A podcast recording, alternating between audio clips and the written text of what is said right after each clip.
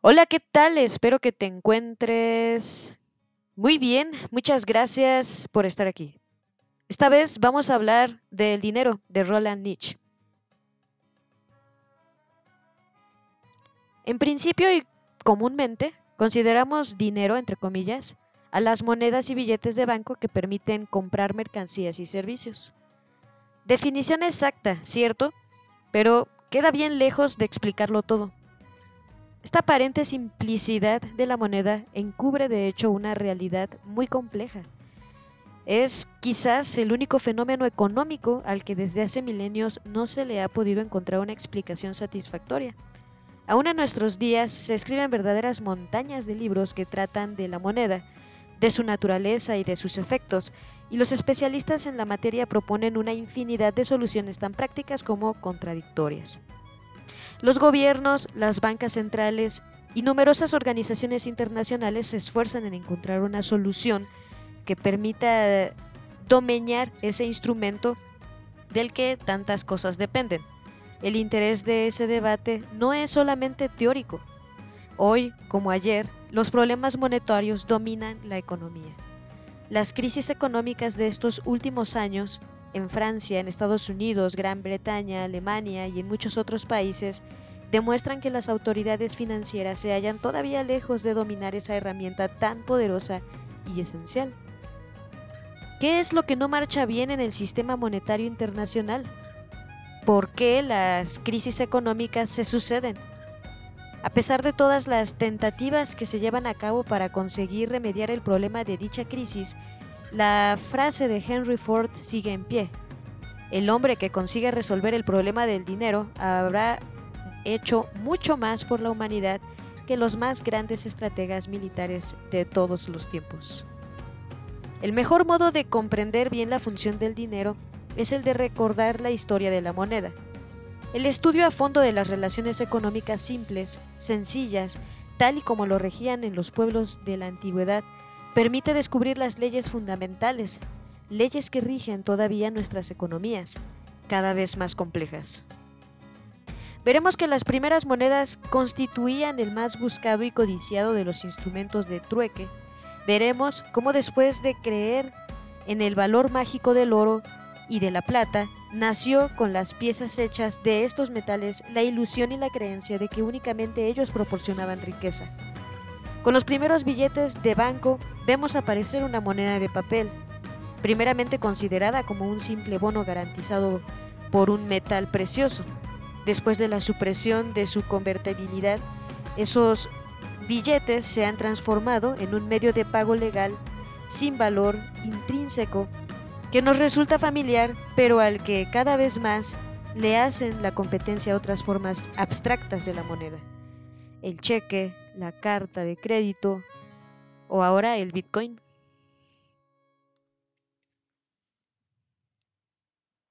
El dinero sagrado.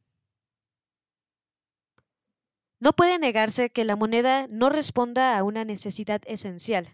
Sin dinero no puede concebirse ni una economía desarrollada ni una civilización en plena, en continua evolución. De ahí suponer que en épocas remotas algún hombre genial haya inventado ese instrumento necesario e indispensable de la vida económica. No media más que un paso. Guardémonos, pues, de franquear ese paso.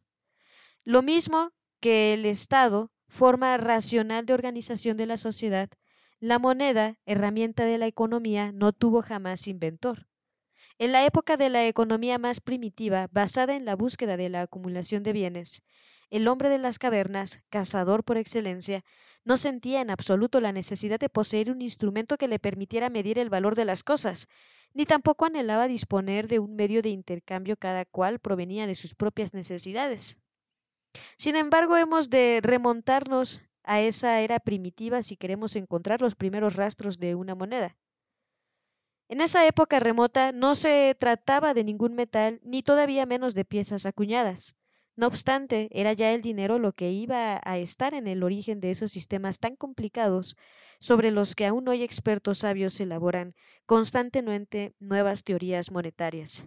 Según la frase atribuida al gran hombre de Estado y economista inglés William Gladstone, Dos cosas pueden hacerle perder la razón a un hombre, el amor y la obsesión del dinero.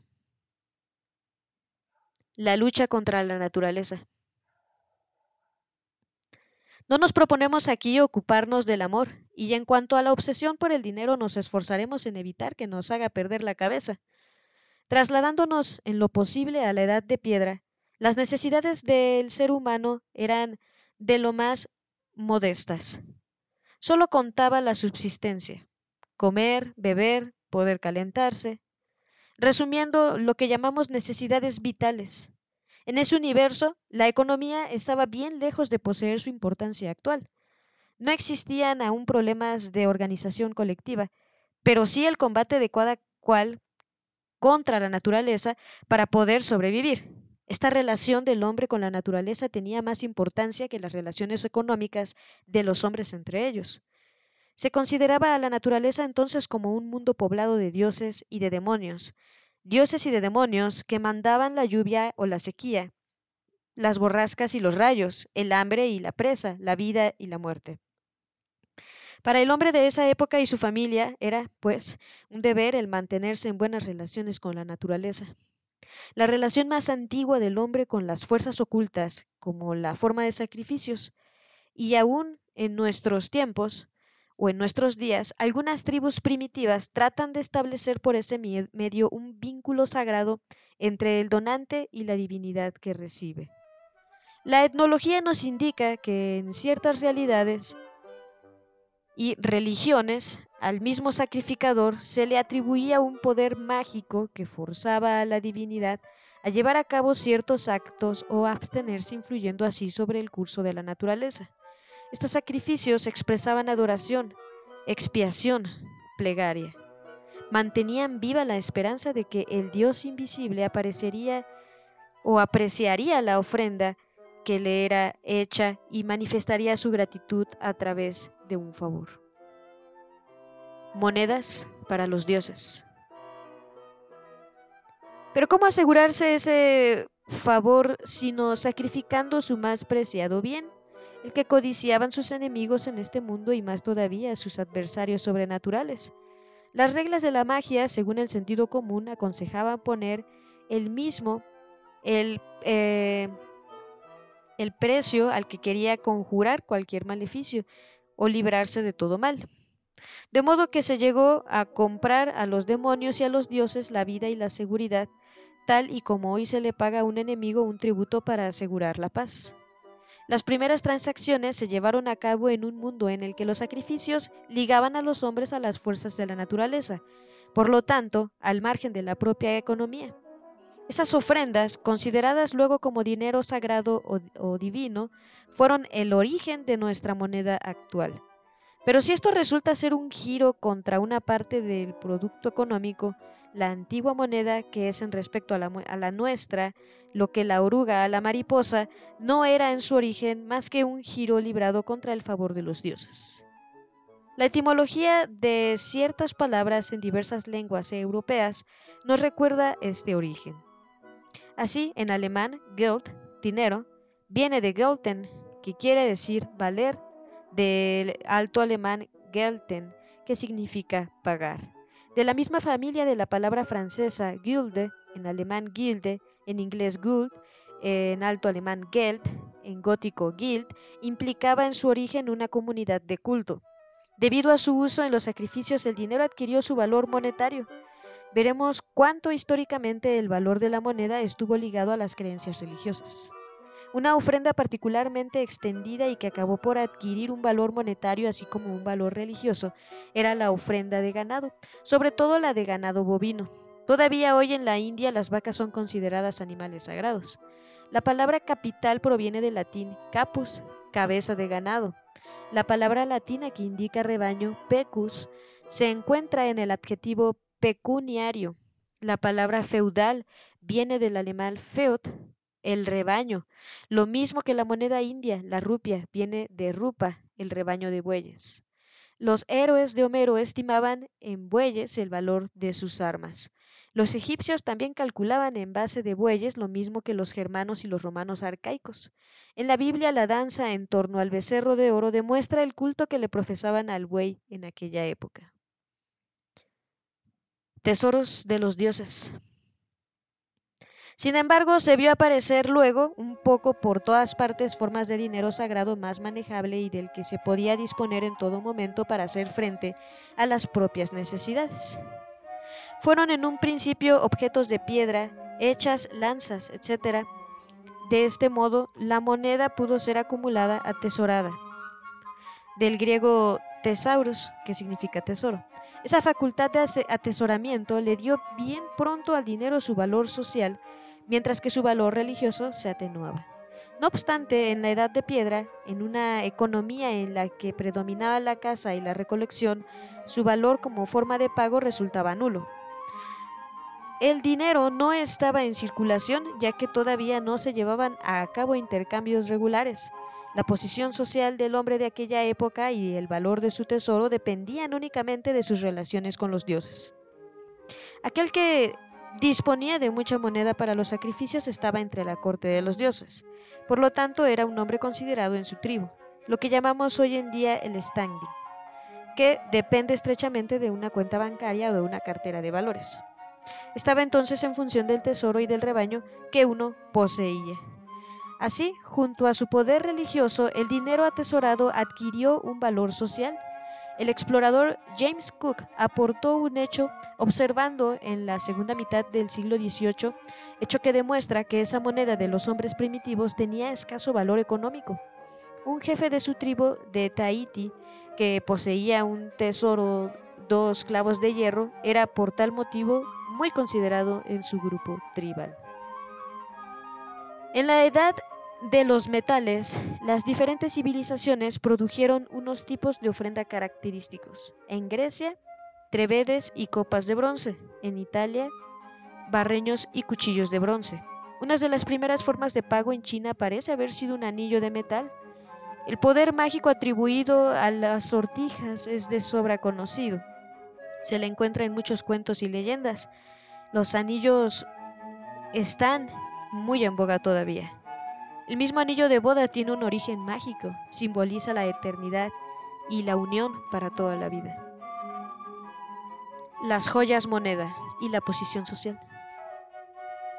Desde siempre, cada cual demuestra su rango social a través de signos externos, de modo que las joyas constituían un valor transportable, una especie de moneda, y las joyas adquirieron una significación social.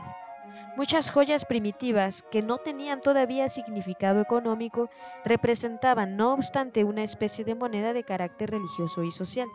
Así los collares de perlas, las conchas, los anillos de bronce, todas las alhajas de oro, eran objetos que podían ofrecerse en sacrificio a las fuerzas sobrenaturales, pero también ornamentos que podían lucirse ante los demás seres humanos. Esa moneda de ofrendas y esos ornamentos eran distribuidos por los jefes a sus amigos y a sus compañeros de armas, como las condecoraciones hoy en día. Además, esos objetos de valor podían servir de rescate o constituir los regalos que intercambiaban entre sí los jefes de tribu, tradición conservada por los jefes de Estado modernos, en ocasión de sus visitas. Estos primeros intercambios, aunque todavía muy lejos de poseer valor económico, alguno, adquirieron no obstante una gran significación en la historia de la moneda. Como hemos visto, ese tipo de moneda no poseía el menor valor económico. Se tratará de travedes de bronce o de las suntuosas armas de, de los príncipes de Micenas al sur de Grecia o de campanillas encantadas de China, sin hablar de los inmensos discos de piedra perforados de las Islas Carolinas. En esa fase prehistórica de su desarrollo, la moneda no tenía ni mucho menos la función económica de una moneda en circulación o corriente. Fue la religión lo que le confirió su valor de pago, su función social, su estatuto. Aquel que poseía mucho dinero sagrado se hallaba mejor situado cerca de los dioses que aquel que no lo poseía en absoluto. El primero, como preferido de los dioses, gozaba de la consideración y estima general, y podía incluso comprar esa consideración prestando el dinero a sus amigos o a sus enemigos. Pero en el terreno económico el dinero durante largo tiempo no representó ningún papel importante. reparto del trabajo y economía de trueque. Mucho antes de que el dinero asumiera las funciones de unidad de valor y de medio de cambio, la necesidad de semejante instrumento se hizo sentir en el terreno económico. Bastó para esto pasar del estado en el que cada cual proveía sus propias necesidades al estado siguiente, el de los intercambios económicos y reparto de tareas. Ese proceso tuvo su inicio en la Edad de Piedra. La causa de esta evolución reside en la necesidad de sobrepasar el simple mínimo vital y también talentos en el desarrollo de ciertos talentos individuales, cosas que condujeron a una división y a un reparto de trabajo.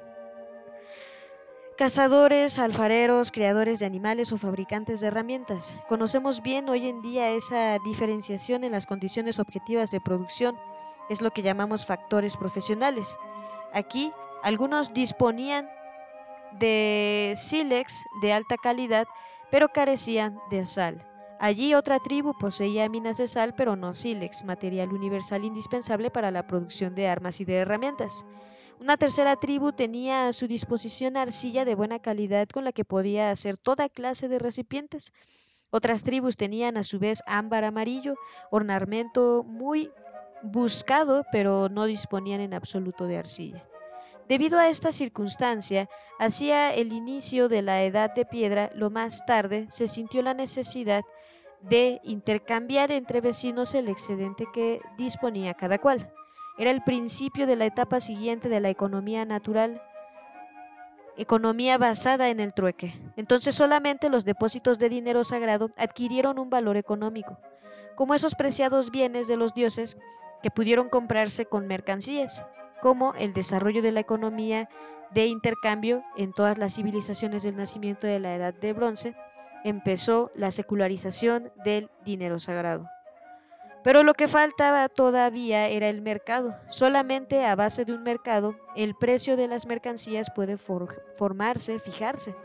Se necesita para que la oferta y la demanda representen su papel de reguladores de precios, que existan varios compradores y varios vendedores, y que exista la correspondiente cantidad de dinero. Definiremos, pues, el mercado como el lugar donde son determinados los precios en función de la oferta que exista de mercancías y de dinero. Intercambio de regalos en el origen del comercio. En esa época no existía en absoluto esa necesidad. Se llevaban a cabo trueques ocasionales irregulares dentro de la más grande desconfianza respecto al compañero. El adversario en materia de comercio hizo acto de presencia mucho antes que el amigo. Los límites entre el intercambio y el engaño, entre regalos y rescates, quedaron largo tiempo mal definidos. La idea de compraventa resultaba desconocida todavía. Los intercambios tomaron la forma de regalos recíprocos. Todavía hoy los niños siguen este método. Yo te doy una pelota, ¿qué me das tú a cambio? De este modo la mayoría de nosotros trató su primer negocio. En cuanto a la estimación del valor de los regalos, muchas mamás podrían contarnos cómo su hijo cambió su locomotora absolutamente nueva por un simple gusano. El niño no dejará por eso de considerarse un buen negociante. Obraba como sus antiguos predecesores para los que una mercancía no tenía valor objetivo, sino que les importaba solamente su valor subjetivo, es decir, el deseo que les inspiraba. Sin mercancías estándar, sin moneda única y sin mercado permanente, Solo el intercambio de regalos era posible al principio. He aquí como lo escribió el historiador Herodoto. Un navío mercante atracaba en una orilla extranjera. Los comerciantes bajaban a la playa, extendían sus presentes y se retiraban para demostrar así sus intenciones pacíficas. Al cabo de un momento, los autóctonos llegaban, calibraban el valor de los regalos, colocaban junto a ellos lo que ofrecían en contrapartida y desaparecían. Para no asustar a sus compañeros, los mercaderes volvían entonces, examinaban los bienes ofrecidos en canje, si estaban de acuerdo, tomaban esas mercancías y dejaban las suyas donde había depositado, eh, y si no estaban de acuerdo, reducían la cantidad ofrecida, haciendo de este modo una nueva proposición. Ese regateo continuaba hasta que los regalos y contrapartidas se equilibraban y las dos partes se sentían absolutamente de acuerdo. La idea del intercambio había nacido ya. Mercancía contra mercancía. Si ese sistema le convenía al comercio internacional entre las clases y tribus, constituía un hándicap para el comercio entre particulares. Si por ejemplo un hombre deseaba una vaca y quería cambiarla por cuatro cabras, debía emprender un largo camino con sus animales antes de dar con quien estuviera dispuesto precisamente a dar una vaca por cuatro cabras. Le hubiera resultado más fácil cambiar sus cabras por tejas de arcilla, por cerdos, por racimos de uva o por un hacha.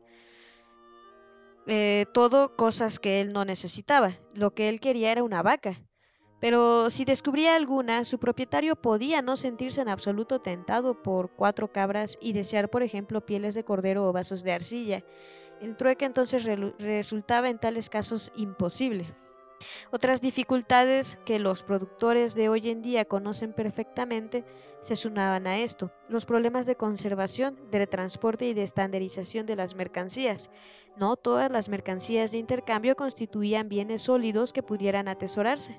Imposible quedarse indefinidamente ni aunque sea con racimos secos o pieles de cordero.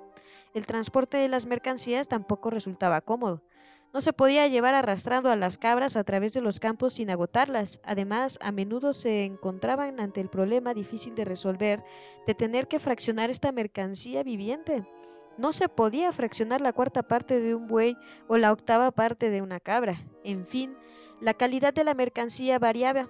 Hay buenos y malos vinos, vacas sanas y vacas enfermas, como hoy día en ciertos países que quedan al margen del sistema monetario internacional y que practican el intercambio. El trueque de mercancía contra mercancía era toda una fuente de complicaciones, más aún los intercambios eran indispensables, pero se convertían en un rompecabezas.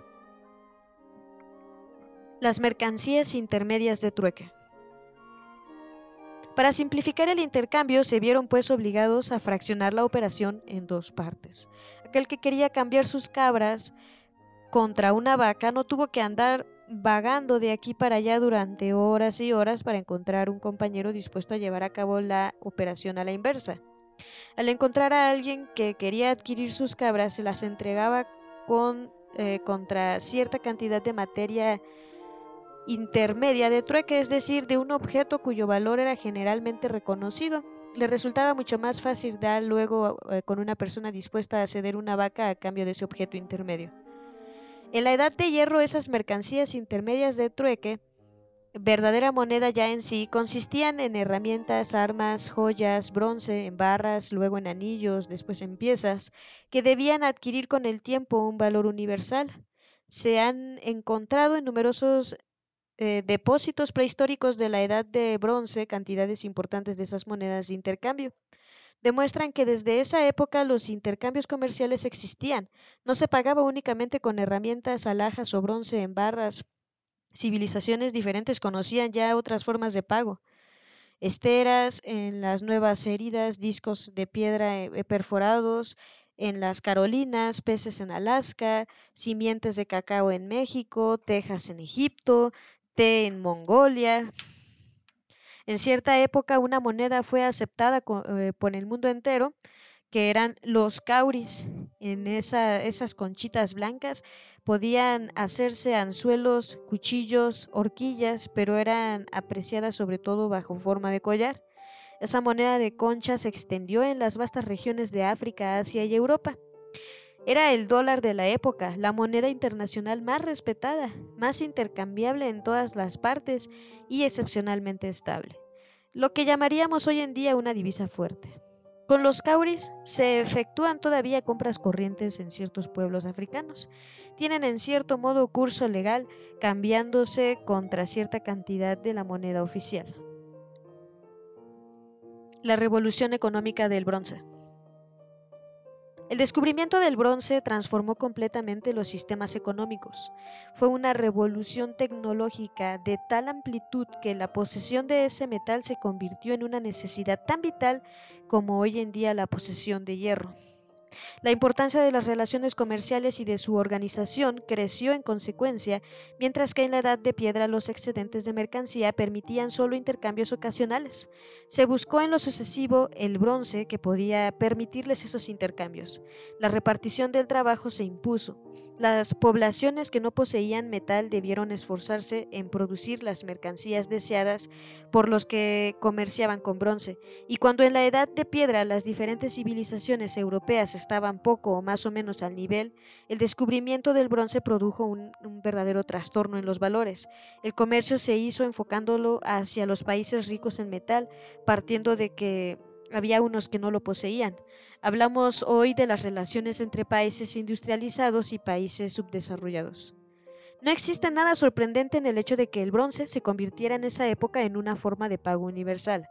Se podía atesorar, venderlo fácilmente en barras y en anillos, y su valor de primera materia indispensable para la fabricación de armas, herramientas, joyas, era reconocido por todos. Pero ¿cómo esos otros metales, el oro y la plata, se convirtieron en valores base y se impusieron como las formas de pago más apreciadas?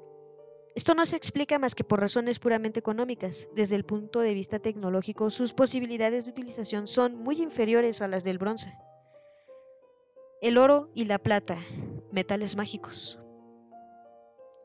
En las más antiguas costumbres religiosas y sobre todo en el culto a los astros, muy extendido en el Oriente Medio, es donde se encuentra la explicación del valor asignado al oro y la plata. En Mesopotamia, ese fértil creciente entre el Tigris y el Éufrates, vivían pueblos que ya cuatro mil años antes de Jesucristo habían fundado una civilización y un imperio que se extendió en cierto momento desde el Golfo Pérsico al Mediterráneo. Esa civilización, cuyo resplandor llegaba hasta Egipto y las islas griegas, gozaba de un gran prestigio debido al culto de los astros y a la práctica de la astrología. Para acercarse a las estrellas, esos pueblos eh, construyeron altas torres que utilizaban como observatorio. Una de esas torres, la Torre de Babel, se cita en la Biblia para simbolizar la temeridad humana. En Babilonia, los sacerdotes enseñaban que existía una estrecha relación entre el oro y el sol, la plata y la luna, de modo que el culto al oro queda subordinado al culto del astro del día y el de la plata al culto del astro de la noche. La fe en el oro y en la plata, que aún en nuestros días juega un papel determinante en el valor económico de esos metales, nació muchos miles de años antes de Jesucristo, resultado de la creencia en el valor mágico que recibían de los astrodioses. La adopción del oro y de la plata como formas de pago no tuvo pues nada que ver con su valor utilitario ni con la ley de la oferta y la demanda.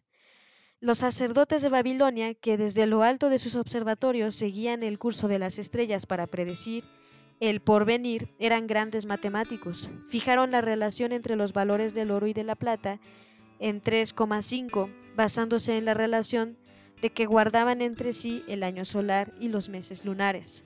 Desde entonces, la plata fragmentada fue puesta en circulación como forma de pago.